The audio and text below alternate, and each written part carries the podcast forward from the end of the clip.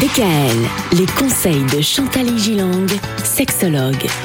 C'est vendredi aujourd'hui, Chantal, et le vendredi, c'est toujours la journée des bons conseils. Alors, on rappelle la thématique qu'on aborde depuis lundi, les ingrédients nécessaires pour former un bon couple. Vous avez donc quelques conseils qui s'adressent au couple aujourd'hui. Le couple ne reposant pas sur une essence unique, il est tissé de multiples liens qui s'entrecroisent, qui évoluent, qui se consolident, mais parfois aussi qui s'effilochent.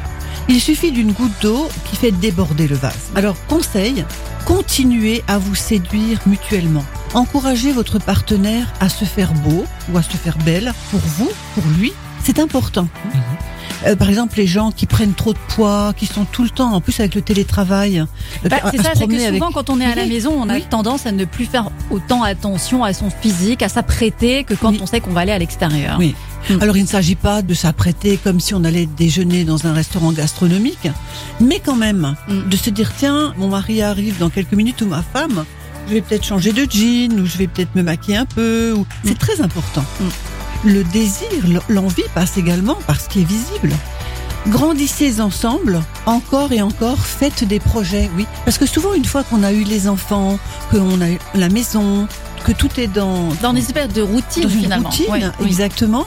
Ben, on ne sait plus quoi faire, alors que c'est vraiment dommage. Bah oui. Il y a mille et une choses à faire, à entreprendre ensemble, avec des projets à long terme, à moyen terme. Et puis de faire toutes ces choses qu'on n'a pas pu faire parce qu'on avait la charge des enfants. Justement, les enfants y petits. avait- bah voilà, il y avait une dynamique qui était complètement différente et parfois c'est bien de se réinventer aussi à ce moment-là. Absolument. Alors, je, je dirais un, un petit spécial masculin. Messieurs, prévenez si vous avez du retard. Ça, c'est très agaçant. Euh, défendez votre femme, notamment prenez parti pour elle en public, notamment devant la famille et la belle famille. Ouais, très important. Affichez votre amour d'elle, par exemple une petite photo d'elle au bureau, c'est pas mal.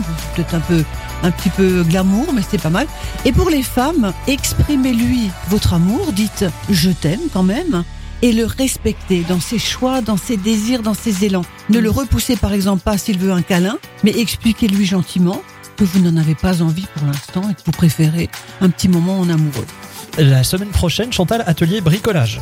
Ah, on va oui. fabriquer nos jouets érotiques nous-mêmes. Oh, ça va être bien. Avec de la pâte à modeler Préparez de la colle. Ah, de la Ah, colle Oh là là. D'accord. Oula. J'ai hâte de savoir de quoi il en retourne.